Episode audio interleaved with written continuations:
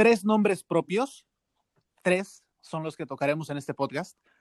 Uno, porque la historia viene de lejos y nos quedamos con ganas de contarlo la semana pasada. Nos fuimos de vacaciones de Semana Santa. la intrahistoria es que grabamos un episodio y el audio salió fatal. Y esta semana vale su nombre también porque no fue protagonista. Bueno, sí, después del partido le pidieron un autógrafo. Así que hoy hablaremos de Erling Haaland, de Kylian Mbappé y de Vinicius Jr. Esto es partido a partido. Juan Lorenzana, Juanjo Rueda, termina semana uno de Champions en estos cuartos de final. Em, resultados que probablemente evidencian las virtudes y potencian las carencias de otros clubes y nos deleitan con partidazos como el del Real Madrid-Liverpool o el de Paris Saint-Germain, eh, de Múnich. Em, ¿Cómo estás, Juanjo? Muy bien, Dani, tápense bien, muchachos, ¿eh? Darle un poquito de contexto a la gente. Acá el señor Lorenzana y el señor Chanona vienen de, trabajar en Múnich con muchísimo frío y estos nombres que, comentas, Dani, bueno, nos hacen otra vez refrescarnos esta promesa de, esta premisa, perdón, de que la intersección entre el presente y el futuro en la línea del tiempo del fútbol de élite ya llegó. El cambio de estafeta parece haber llegado y estos nombres, una semana más, nos han dejado muchas historias que contar. Juan Lorenzana, eh, tómate algo calientito, por favor, que venimos de una nevada en el estadio de, del Allianz Arena eh, menos 7 grados centígrados la sensación térmica y mucha nieve de por medio, guaje. No, sí, encima, eh, ¿os acordáis cuando en Bérgamo no dejaba de dar vueltas sobre mí mismo en plena calle? sí. Ahora mismo estoy sentado en una sillita de escritorio con un pie encima de la mesa y con el otro en el suelo. ¡Qué imagínate cómo ha sido eh, eh, la cobertura concretamente del partido Bayern PSG, ¿no, Juanjo? imagínate, eh, más allá del partidazo que hemos vivido, de, una vez más un gran partido de Kylian Mbappé, ¿no? Que también hablaremos largo y tendido, pero hoy ha sido tremendo. Entre la nieve, yo acabo de meter a secar con el secador la cámara, las tarjetas, los cables. O sea, no, no, no. Un desmadre absoluto que por lo menos eh, ha merecido la pena, ¿no? Por calidad futbolística y por, eh, y por resultado de la cobertura, ¿no? Pero bueno, para que os hagáis una idea, estoy sentadito. Ya que estamos. E que no por eso tranquilo, ¿eh? No, yo, yo, yo tengo muchas ganas de hablar de un nombre propio. Vamos a empezar por una de las obviedades, sobre todo porque es el tema que nos pilla más en caliente, aunque estemos congelados.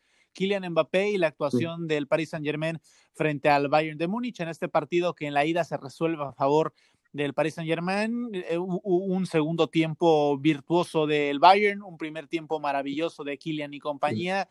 Eh, Guaje, tú decías camino del hotel y creo que Juanjo podrá coincidir también contigo que es probablemente eh, uno de los partidos más completos de Mbappé después del que brindó en el Camp Nou. Sí, sin duda, es el segundo gran partido de Kylian Mbappé, ¿no? Y ya son dos citas importantes. Es en casa del Barça, en casa del Bayern de Múnich. Eh, sin público, vale todo lo que queramos, pero hay que hacer estos dos partidos, ¿no? Entonces, eh, obviamente, va camino de convertirse en el estrellón que parecía que podía ser, ¿no? Lo está confirmando esta temporada. Para mí, el primer gran partido, lo hablamos en otros capítulos, era el del Camp Nou, ¿no? Y el segundo gran partido, a nivel de clubes hablo, eh, con el PSG Mónaco, el segundo gran partido es, es en el día de hoy. Eh, se merienda al Bayern de Múnich en una primera parte colosal, ¿no? Y luego a mí el Bayern de Múnich me encanta cómo ataca como rodillo, ¿no? Lo veníamos también hablando de camino al hotel, o sea, como un, eh, yo lo he vivido desde niño, este Bayern de Múnich, ¿no? Lo que pasa es que hoy no ha tenido gol, justo con la, coincidiendo con la baja de Lewandowski o de Nabri, ¿no? Que también suele apoyar en esa materia. Pero mm, yo el Bayern de Múnich hoy la segunda parte me estaba deleitando, porque era un rodillo, un martillo pilón alemán, como lo lleva siendo, como lo llevo viviendo durante 33 años de mi vida, ¿no? Entonces, nada, eh, memorable y el nombre propio, por supuesto, Kylian Mbappé. Que al margen del partidazo que se pudiera mandar Mbappé, yo creo que eh, no sé si están de acuerdo con esta reflexión. Los partidos que los jugadores que quedan en la historia de la Champions suelen ser más allá de, los más participativos, los que más hayan brillado, los que más hayan tocado la pelota, aquellos más determinantes, ¿no? Por eso el nombre de Raúl, el chico más listo de la clase, lo relacionamos con ese torneo, el de Cristiano, ni qué decir, y Mbappé se va convirtiendo en eso. En un futbolista determinante y quedándome, y yo sé que es muy pesado de mi parte, en el ejemplo de Cristiano Ronaldo, hoy me recordó mucho el francés al portugués, porque en el primer gol, el tiro de, de Kylian Mbappé, eh, realmente no, no lleva ningún tipo de ángulo, pero por azares de lo que ustedes me digan, termina entrando tras un error de, Manuel Neuer. En el segundo gol, todo lo contrario, ¿no? Eh, eh, tiene ese temple, ese olfato depredador de un delantero de época, lo cual apunta a ser este jugador y termina eh, poniendo al, palo cercano un balón indescifrable para el, guardameta alemán. No sé si están de acuerdo conmigo. no, no necesita brillar, no necesita participar en todas las jugadas, incluso en un PSG que, que esta noche fue eh, pues reactivo, ¿no? Y Kylian Mbappé a la hora de, la cita con el gol estuvo presente, mucho también porque su mayor socio, Neymar, que poca cosa, ¿no? Venía leyendo hace unos minutos, el tipo con más asistencias en la Champions desde el 2013, es decir, desde el año que llegó a Europa. Eh, hoy que estuvo su socio y su mejor amigo se notó, ¿no?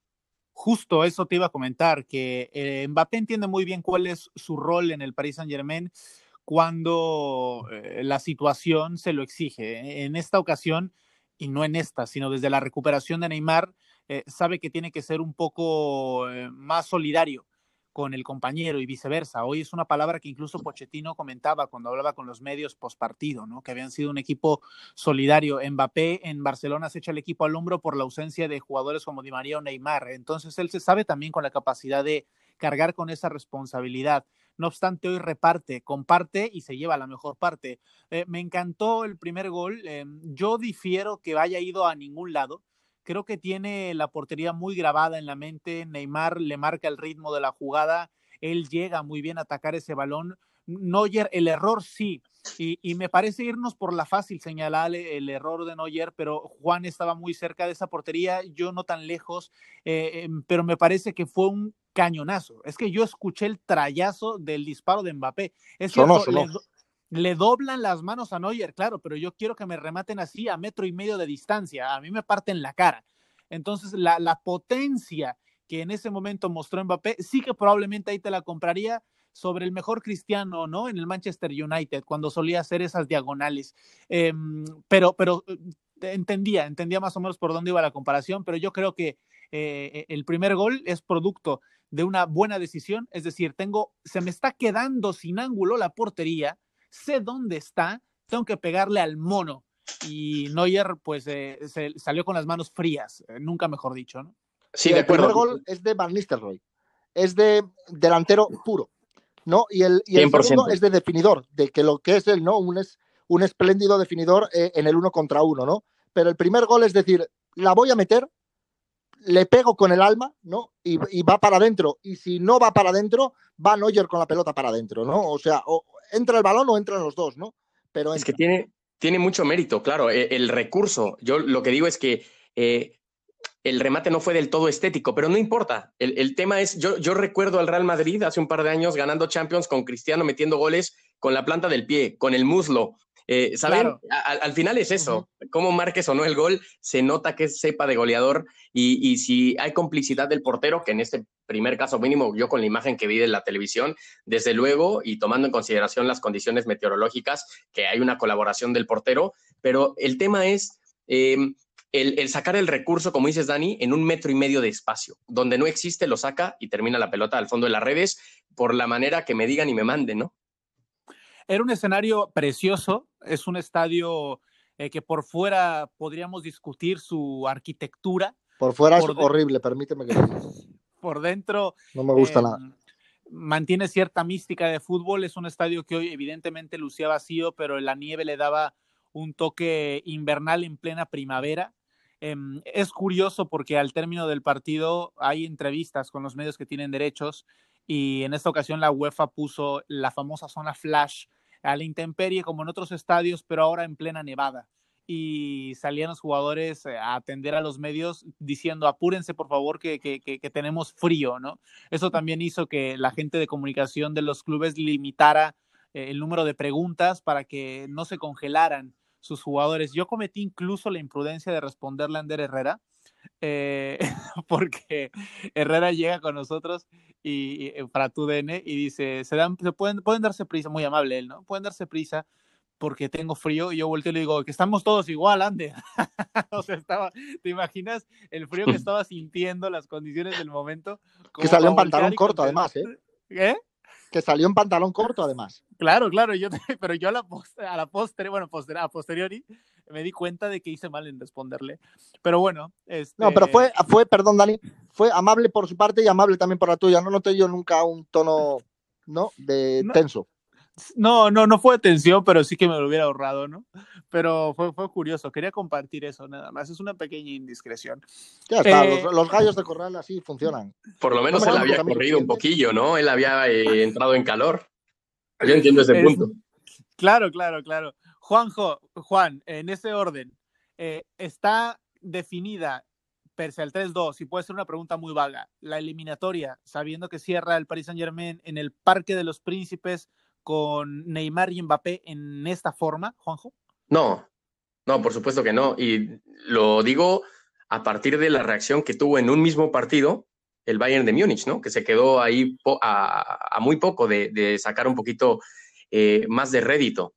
También reconocer labores como la de Kimmich o la de Müller, que seguro que se han de haber guardado cosas para la vuelta, pero yo veo este equipo todavía muy potente. Al PSG, eh, hoy la verdad es de que hemos hablado de Neymar y de Mbappé, eh, dejando un poco de lado injustamente, como a lo largo de toda su carrera europea, eh, a Keylor Navas, ¿no? Un portero que estuvo ahí bajo los tres palos, evitando cualquier tipo de polémica que, no hace ningún tipo de sentido, por ejemplo, en México, que se ha venido manejando, que seguramente le importa poco. El tipo está otra vez en, la élite del fútbol y hoy ha mantenido al, equipo ahí al margen. Para nada, para nada está definida esta eliminatoria. Coincido, coincido plenamente. No está definida la eliminatoria. Eh, he visto un Bayern muy potente a pesar de las bajas. He visto un PSG capaz de rehacerse al, al Bayern de Múnich. O sea, cuando le empata un equipo como el PSG, ¿no? Sin, lo hemos hablado también, ¿no? Alguna vez, eh, sin esa experiencia europea previa, ¿no? Sin esos títulos, sin esa historia, sin ese escudo, ¿no? Que muchas veces te sustenta en un, en un partido de fútbol. Eh, sobreponerse a este Bayern de Múnich en la segunda parte y acabar ganándole el partido, bien sea porque, como bien dices, Juanjo, Keylor Navas salva eh, las tuyas, las mías, las de mi prima y las de mi abuela, ¿no? Eh, el Bayern tira tres balones rozando el palo. Vale, todo lo que quieras, pero ha ganado el Paris Saint Germain, ¿no?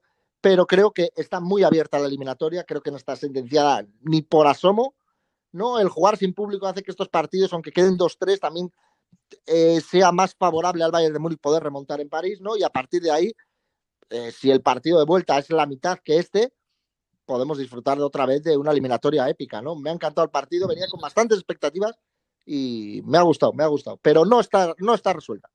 a, mí me, a mí me encanta que hayan mencionado a, a, Keylor Navas porque a esta hora de la madrugada sí que se me estaba olvidando y cómo se me puede olvidar un tipo que hoy atajó 10 eh, claves em, que hubiesen significado otra cosa en el marcador.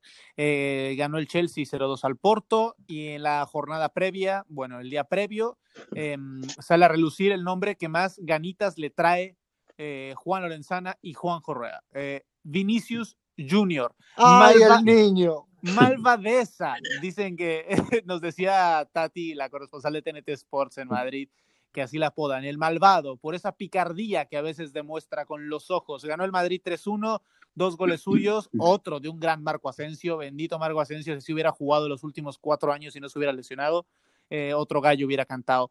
Eh, el Madrid y Liverpool, qué partidazo dio el Madrid anoche, eh, en la noche del, del, miércoles, del martes, el, uno de los mejores Real Madrid que he visto en esta temporada y además con qué tranquilidad salen a decir que fueron mejores. Es decir, es un, es un, Madrid que ahora ya no va de sobrado, le gusta este perfil de, de, equipo que, que, se intenta reivindicar partido semana a semana, partido a partido, ¿no? Esta idea antes iba al Madrid como favorito siempre y ahora que nadie dé un peso por ellos, creo que ahora se sienten mucho más cómodos en ese perfil secundario y miren que las cosas le están saliendo muy bien. Guaje.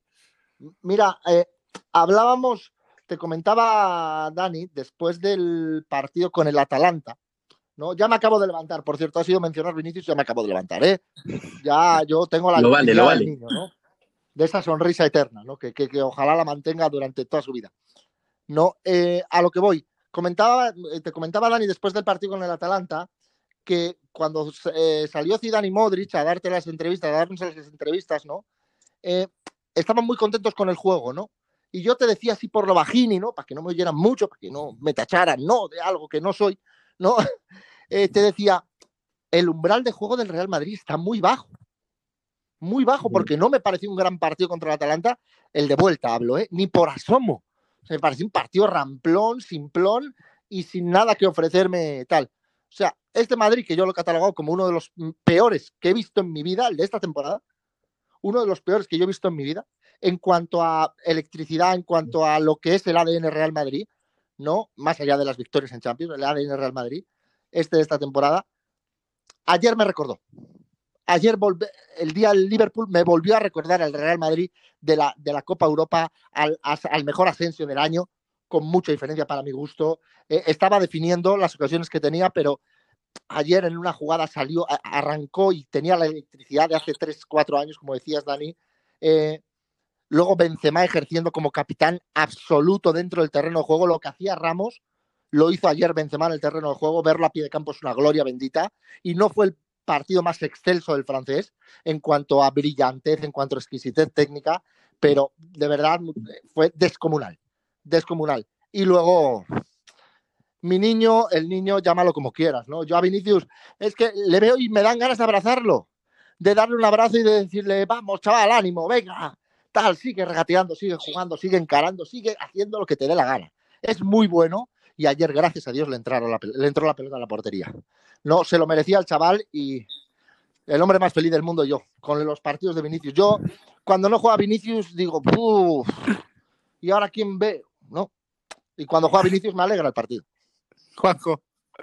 Yo sobre, sobre el Real Madrid, pues pienso muy parecido a Juan, ¿no? O sea, yo, yo creo que el Real Madrid, que jugó un partidazo, llegó seguramente al nivel más alto y quizá me apresuro, ¿no? Y luego veremos otra exhibición todavía mayúscula, al, al cual puede aspirar esta plantilla, ¿no?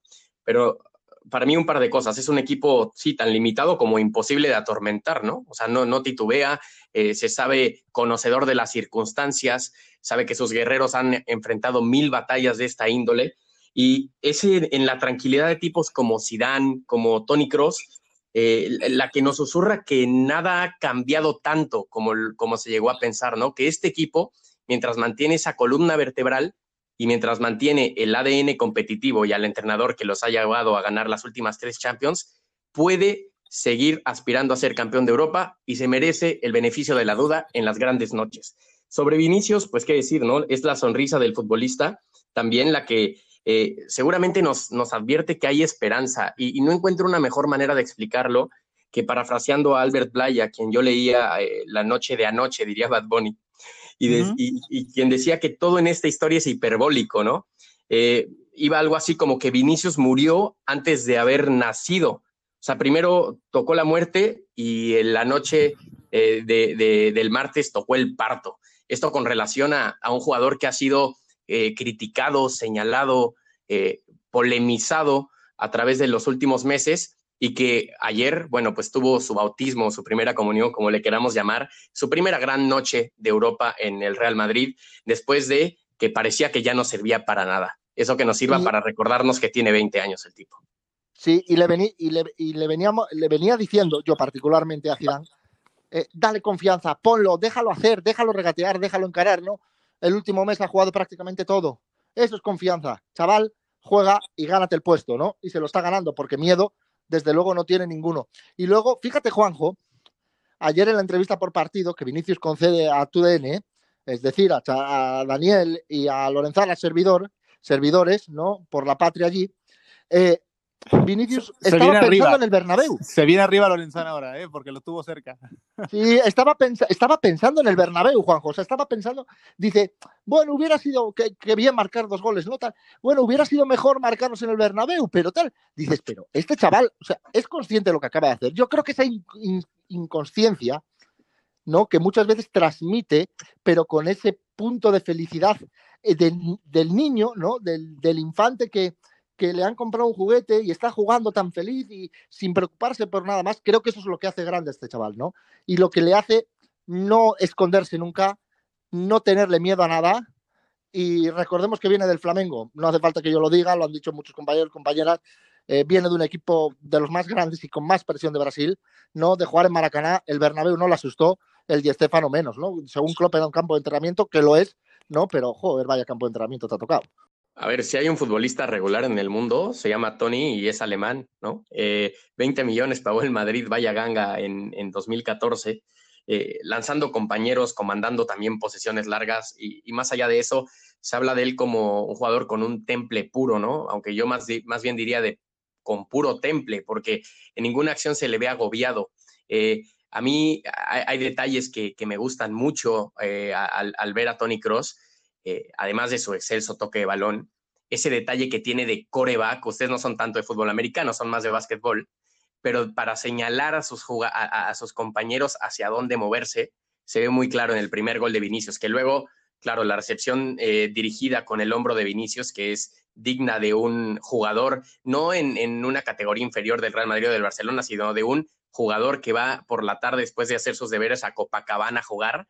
Eh, pero antes esto viene precedido de una indicación de Tony Cross y de un, de un trazo eh, perfecto. Eh, creo que es otro nombre que, termina por consagrarse una vez más como un futbolista legendario en el Real Madrid y eh, pues también en las noches mágicas que, nos ha regalado la Champions. Hombre, un, coreback, un linebacker, podemos saber de qué va la cosa. Ya si me no, yo sé. si me pones el ejemplo de no sé, ¿qué te gusta? Un, un, guardia claro, claro, un outside linebacker, una cosa de esas, dices, no, pues de qué me está hablando, ¿no? Este, pero un, coreback, sí. Disculpa mi indignación. Este, pero. reconduce, reconduce. Venga, un Tom Brady, que ese es lenguaje popular de todo el mundo, hasta, hasta de aquellos que no conocen de fútbol americano, para, que, para echarle limón a la herida. Este, a ver, yo coincido con lo que han dicho los dos eh, de Tony Cross. También el, el, eh, eh, nadie, nadie, ni tú, ni Juanjo, ni yo, ni Zidane mismo, creo, ni me atrevo, que, que se esperaba una reacción tan apática, una actuación tan apática de Liverpool. Es que cuando de repente te dicen, no, va a jugar el Liverpool y sale con Diego Jota, con, con, con Mané y con Salah, hombre, de, de, a, pronto pones tres centrales, ¿sabes? Y creo que la mayoría de los, de los que intentamos eh, eh, entender el fútbol, que a veces no, no entendemos nada, eh, pensábamos eso. Incluso yo creo que Zidane también lo llegaba a barajar y de repente se atreve. Ahí es donde se ve la mano del entrenador Zidane, el que tanto fue criticado durante sus primeros años. Y seguirá siendo. ¿Tú crees? Sí, porque tiene cosas maestras como la de este día y tiene otros días que es tan fácil como meter un tipo que ponga balones al área, ¿no? Por poner un ejemplo. ¿No? Mm. Eh, o sea, quiero decir, hay veces que yo digo, pero ¿por qué no lee? Si es muy fácil el movimiento de pieza, ¿no? Y otras veces que se comporta como auténtico maestro, a Simeone le ha dado más de un baile, ¿no? A Jürgen Klopp, a no sé, si ahora a mí me tiene desconcertado del todo. Lo que es cierto es que está tocado por la varita, ¿no? Y que obviamente su mérito tiene, sobre todo el que el vestuario le sigue, haga lo que haga. Y a partir de ahí, haz lo que quieras con 4-4-2, con 4-3-3, con 5-3-2 o con 6-4-0. Juanjo. Más o menos coincidíamos en que lo que mostró el Madrid seguramente es cercano a su techo. Sin embargo, lo que mostró el Madrid, si continúa así en, su andar por Europa, eh, diría yo que, le basta para competir de tú a tú por ganar y por estar en Estambul en, mayo. ¿eh? O sea, si el Madrid mantiene esta continuidad en cuanto a su nivel, ¿no? También está esa parte. ¿Ahora sí? ¿Yo jugando así? No, claro, jugando así. Por, Dios. por supuesto. Es el único partido así que ha hecho todo, durante toda la temporada, jugando así, claro. Pero es que al camino tampoco le faltan, no le faltan muchas estaciones para el destino final, ¿eh? Nos faltan muchas estaciones. Lo que pasa es que falta lo más difícil, que es jugar la vuelta en Anfield. No se vale, no se vale. O sea, hace, hace dos semanas, no, hace dos semanas, incluso nos quedamos después de la grabación de un episodio eh, debatiendo sobre los posibles escenarios Champions. Pero Dani, si, yo dije que iba a jugar la final el Real Madrid. Ahora no, ahora sí. Y yo dije que pasaba el Liverpool porque estaba al 50%. Nos queda clarísimo que tú quieres al Manchester City, eso está clarísimo, ¿no? clarísimo. Yo quiero un Manchester City Real Madrid, así de fácil, pero no me quedó nada claro después de ver la actuación. En resumen, por supuesto, porque se jugó a la misma hora del Manchester City ese mismo día, eh, en donde la noticia, imagínense, fue el autógrafo que le pidió el asistente a Erling Haaland, em, que no apareció esa noche. Em, pero era un partido que el Borussia Dortmund supo resolver hasta los minutos finales cuando termina el encuentro. Em, ¿Ustedes le pedirían un autógrafo a Erling Haaland? Sí, hombre, en, dependiendo de las circunstancias, sí, hombre. Sí, hombre, y a lo mejor el árbitro se lo pidió para el niño, para su hijo, para su. No, sé cuántos años tiene el árbitro, para su nieto no creo, pero bueno, igual para su sobrino o para tal, ¿no? Pero hay maneras y maneras, ¿no? Ahí están todas las cámaras. Eh, eh, espérate un poco, acaba de salir, acaba de perder el Dortmund, más allá de que consiguió un gran resultado, ¿no? Fuera de casa frente al City. Eh, pero, o sea, espérate, eres un árbitro, te cambias en el vestuario de al lado, como quien dice, ¿no? Eh, espérate, sin cámaras, vas allí, le hablas en frío, te firma el autógrafo y ya está, y no pasa absolutamente nada, porque a lo mejor es una petición de alguien de la familia, ¿no? Y le estamos matando al árbitro por eso, ¿no? Pero obviamente delante de todo el mundo, según acaba el partido, eh, vamos a ver, imagínate, os voy a poner un caso. Imaginemos que después del Madrid-Barça de este sábado que, que va a venir, ¿no? El árbitro y le pide un autógrafo a quien quieres, a Sergio Ramos o a Leo Messi. Y lo pillan las cámaras. ¿Qué pasa? No, se enciende, arde Troya. Arde Troya, efectivamente. Entonces creo que no son las maneras, ni la forma, ni el lugar. Ahora, que lo pueda pedir, sí, perfecto, pero hay maneras y maneras de hacerlo, ¿no? Y creo que en la manera, en, la forma se equivoca. Gravemente, además. ¿qué, qué, qué fue más show? ¿Lo que hizo ayer el asistente al pedirle un autógrafo a Haaland o el tour de clubes que organizó Mino y Rayola, su representante, con su padre la semana pasada. seguramente la segunda opción, y más porque ese tour va a ser una gira, una gira, pues no mundial, pero europea, y apenas acaba de empezar. Ni Madonna em, hace esos tours. Ni las no, no, no. hicieron esos tours. Barcelona, Madrid, ¿qué más quiere? Manchester, Liverpool. Eh, ya vieron que el clima en Múnich como que tampoco va bien, tampoco es que en Dortmund esté muy bien tampoco.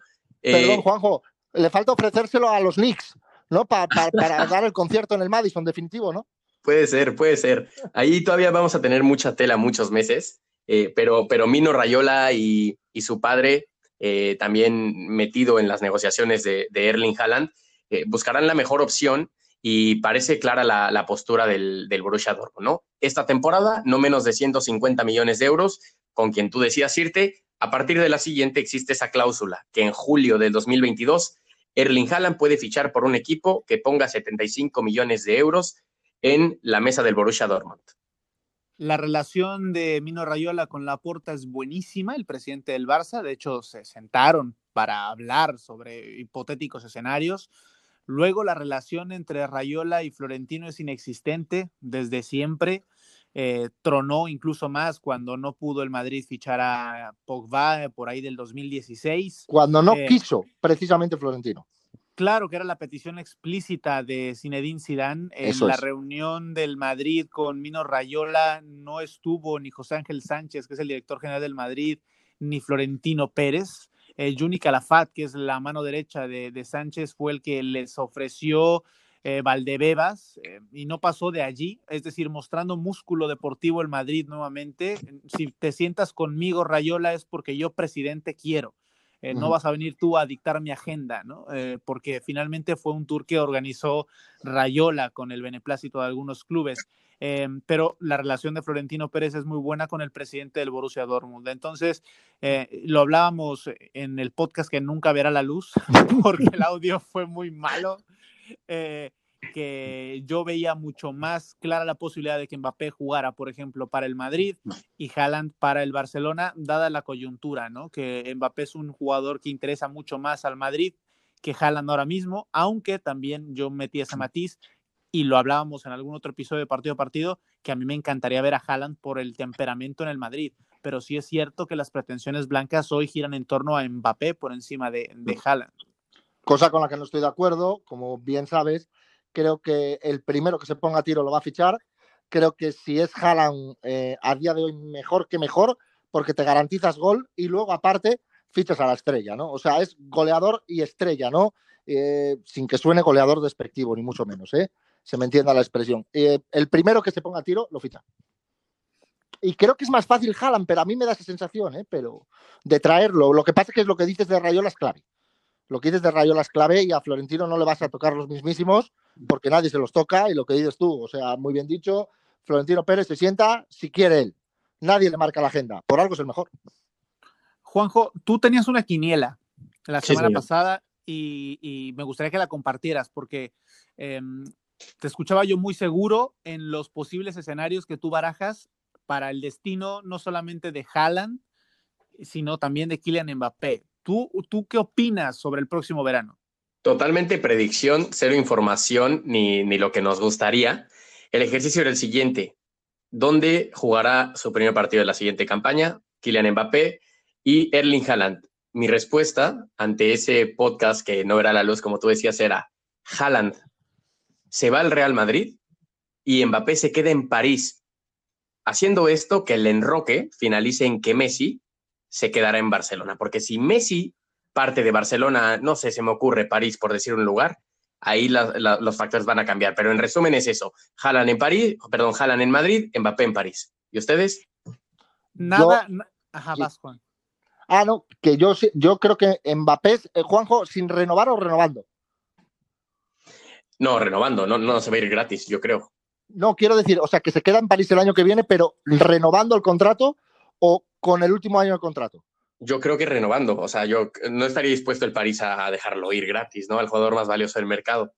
Claro, exactamente, es que a, eso iba, o sea, eh, eh, aparte, iba sobre todo por el caso de que estar el último año sin, eh, de contrato en el PSG sin renovar, sin querer renovar, eso puede ser un infierno para Mbappé que creo que no está dispuesto a aguantarlo, ¿no? Entonces, bueno, yo eh, veo a Haaland en el Madrid, veo a Mbappé en el Madrid y veo a Messi en Barcelona que se arreglen entre ellos, ¿no? Pero así lo dije la em, anterior vez en ese, en ese podcast fallido y lo, vuelvo a repetir. a ver si quieres espacio para tu niño, ¿eh? A, ver si quieres espacio para tu niño en el 11. Perdón, Dani. Eh, ¿Cómo? Vinicius tiene espacio en el 11 siempre. Venga. Siempre, siempre, siempre, que, que se las apañen como puedan. Vinicius tiene que jugar.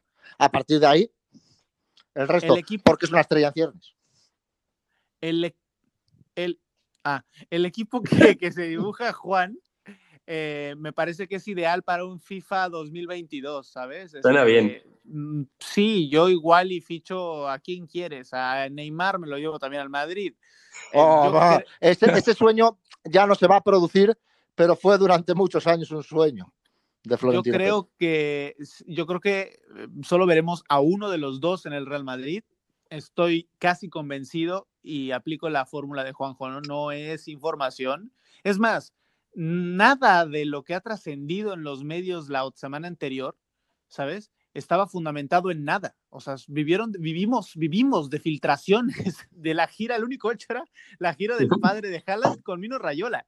Y de ahí cada uno Tenemos alma de tarotistas, de videntes. Claro, fue tirando de lo que a buena gracia se enteraba, ¿no? Eso sí, hay que darle crédito al diario Sport, que fue el que se llevó eh, Por la cierto, primicia en Barcelona. ¿Qué? Que nada, que este eh, partido a partido se suele grabar a unas horas. No eh, pongo fecha como si estuviéramos en vivo. Dos, y bueno, estamos en vivo grabando, pero vamos, no va a estar en vivo el que lo escuche.